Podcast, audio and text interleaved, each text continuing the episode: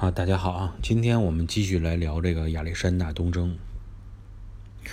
那么亚历山大呢，没有停止下来他的脚步，也没有按照大流士的想法，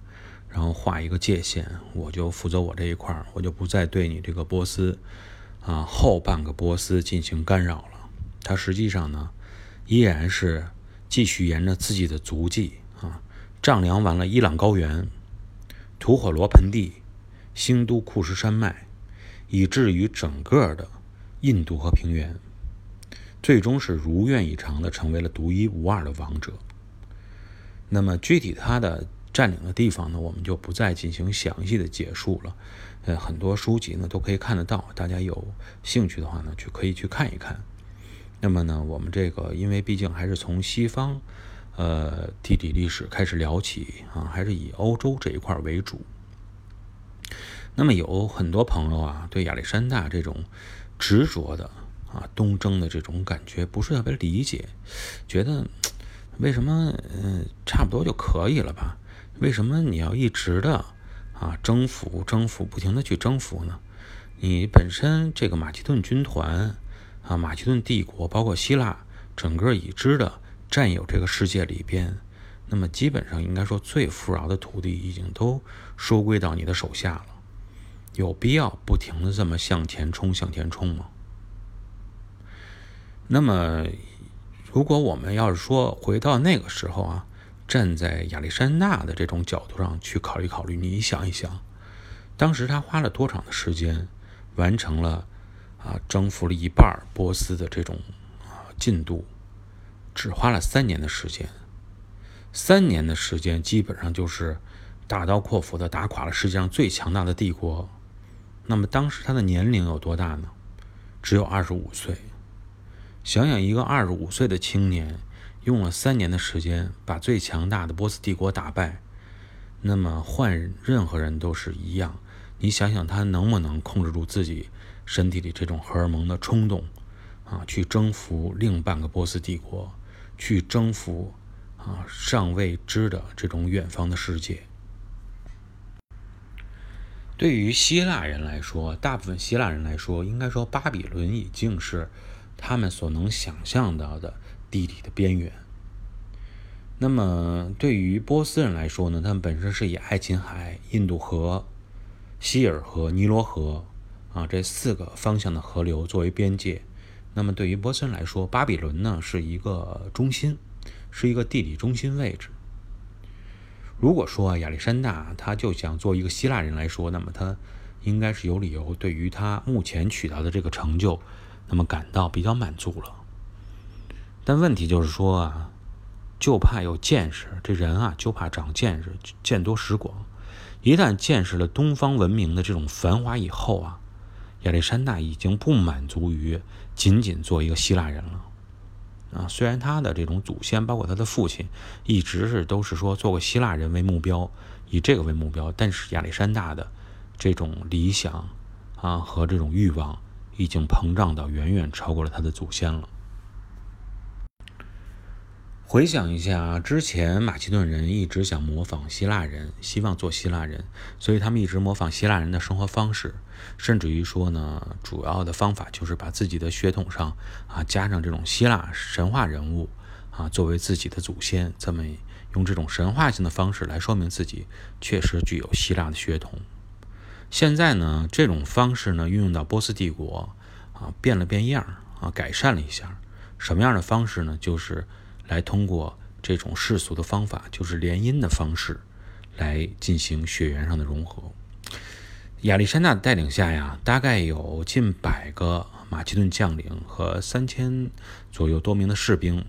那么完成了与波斯帝国的联姻。亚历山大本人娶的其实就是大流士三世的这个女儿。另外呢，亚历山大还用波斯人的仪式对自己进行了加冕，啊，加冕成为了。亚洲之王。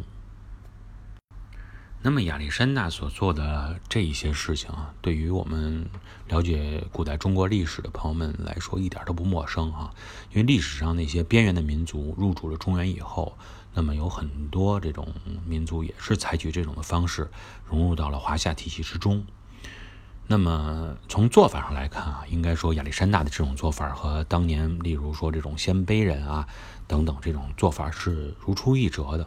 但是有一个区别啊，就是说相比较从这种森林。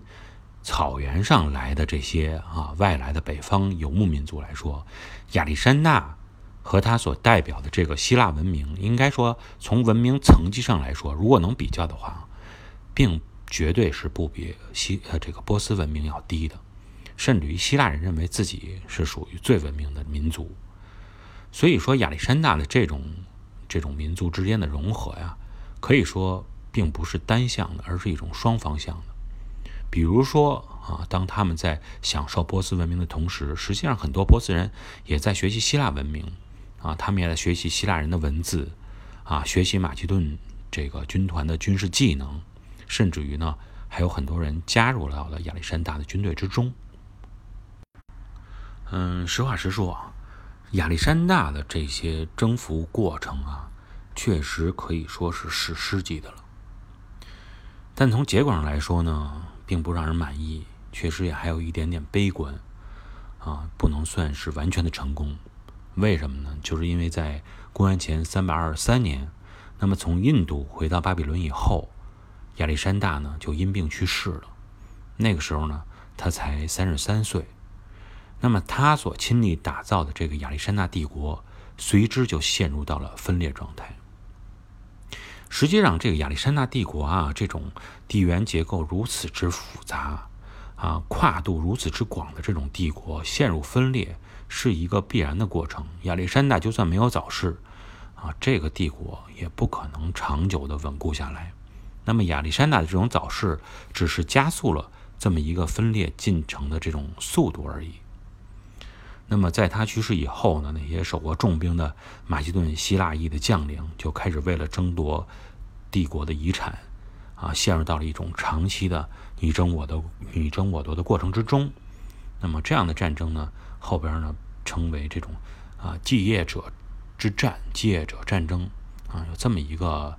呃统一的称呼。那么，可以想象着啊，这个有很多人。确实是多么希望从亚历山大帝国的遗产中能够分得一杯羹，分得那么一小块儿就可以，基本就可以富可敌国的那种感觉了。亚历山大去世了，那么呢，后边的人不断的进行啊相争，但亚历山大应该说是在天有灵啊，呃，也有一点点安慰吧。毕竟说这些参与者、竞争者都是出自他建立的政军体系之中啊，并没有真正外边的人还进不来。那么在这一段时间里，整个这个世界战争的这种舞台，那么依然是属于希腊人的。那么一提到这种战争，提到这种征服的话题啊，我们就一直会想到底什么算是征服？什么样的征服算是成功的征服？那么我个人感觉啊，就是说从整个历史上来看。那么你在政治上的征服、统治上的征服，基本上都属于是短暂的，而且不能定义为是成功的。真正成功的，比较说是说这种成功定义为成功的征服，应该是你能够把自己独特的、那么有优势的文明带到被征服的地区，带给被征服的民族，啊，甚至于与被征服的民族相融合。那么以这个标准来看啊，应该说亚历山大的。征服取得的是巨大的成功。希腊文明本身已经相当成熟了，那么呢，有很多让希腊人能够引以为傲的元素在里边。这样呢，也就使得那些远赴异乡的希腊人，他们愿意保留自己的生活方式，并且将自己的那种生活方式、文化元素传递给被征服地区的人民。那么这一点呢，在这种希腊人不断的进行。呃，殖民建成的这种方式上就能看得出来。马其顿人崛起之前啊，希腊人在地中海沿岸其实已经建立起了很多希腊式这种城邦啊和城市。那么后来随着亚历山大对亚非大陆的这种远征，那么这种殖民模式是不断的在大陆腹地进行复制的。那么包括。呃，现在依然可以看到啊，数十个遍布各地的以亚历山大命名的城市，就是这种殖民模式的表现。那么，来自希腊的这种统治者还有移民，他们不仅能够在这些城市中完整的保留下来希腊式的这种生活方式，并且他们还能够以这个地方为中心，去不断的统治周边的地区，感染周边的地区。特别呢，还有一点就是说，你现这种相入了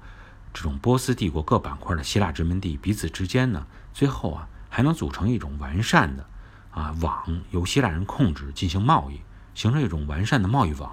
这个呢，对于整个的发展来说，文化的侵入来说就更加重要了。嗯，客观上来说，应该说，实际上贸易网、商业网的商业网的这种建设啊，啊，是非常至关重要的。你不管是这种政治格局啊上边怎么变化，一旦这种贸易网建立起来以后啊，它就能保证整个文明的一个存续和不断的蔓延和发展。像他们希腊建立起来的这种贸易网，就是能够在很长一段时间内保证了希腊文明持续的向亚洲地区进行渗透，并最终形成一种希腊化的时代。从整个时间上来说，开始是这种亚历山大东征，那么直到公元前一世纪初，大概持续了二百年的时间，有这么一个网不断的向亚洲进行侵侵袭啊，进行扩张。呃，它的结果呢，导致呢，我们可以感受到，就是在遥远的古中国，尽管没有将丝绸之路当时延伸到欧洲，但是依然能够感受到源自欧洲、来自欧洲这种希腊文明，能够与这种来自欧洲的希腊文明进行对话。那么，如果说是纵观历史啊，倒着往前看，应该说这种后亚历山大时代的这种希腊化时代啊。嗯，进行对它进行研究，意义是也是非常深远的。但当时这种情况来看呢，这种希腊化的时代，这种贸易网的形成啊，对他们整个这种欧洲世界的影响，应该说只是政治博弈的一个副产品而已。所以呢，在经历了大概长达五十年的战争以后，那么这些继业者们最终呢，大致是划分成了三大王朝，按照欧亚非大陆。来进行了地理划分，啊，亚洲方面就是以安条克平原为政治中心的啊塞琉西王朝，非洲方面是立足于埃及的托勒密王朝，啊，至于希腊本土就是啊来自于马其顿的安提克王朝，啊，这样三个王朝来进行划分。当然，实际上的真实情况要比我们这么简单的划分成三个王朝要复杂的多啊！包括里边还有一些这种呃不同的势力啊，互相纠结，然后你控制得住，控制不住啊，仅仅是一种间接型的控制啊，等等等等啊，这种情况都是非常多的，不能简单的说就是这个三个王朝啊，完全的这种非常清晰的进行统治，但大概上是这么一个意思。啊，我们大概知道是这么一个字就可以了哈。那么呢，不管怎么样，亚历山大这个时代基本上就是说到这里。那么，不论是从政治上还是从文化层面上来说，啊，我们应该说亚历山大东征确实是让这种欧亚非大陆的文明区进入到了一个畅通的多项交流啊这种阶段，已经到达了这么一个阶段了，并且呢，是在这么一个过程中。让希腊人在西方世界这种政治和文明上占据了主导地位。那么，任何时代呢都会有终结，都将被替代。那么，在秦帝国变迁为汉帝国的时候，那么在遥远的西方欧洲呢，也将完成它的一个交替，就是罗马帝国将取代希腊，成为地中海地缘政治博弈的一个主角。那么至于后边又将发生什么，我们在下一节节目中跟大家继续来交流。感谢各位的收听，今天就到这里，再见。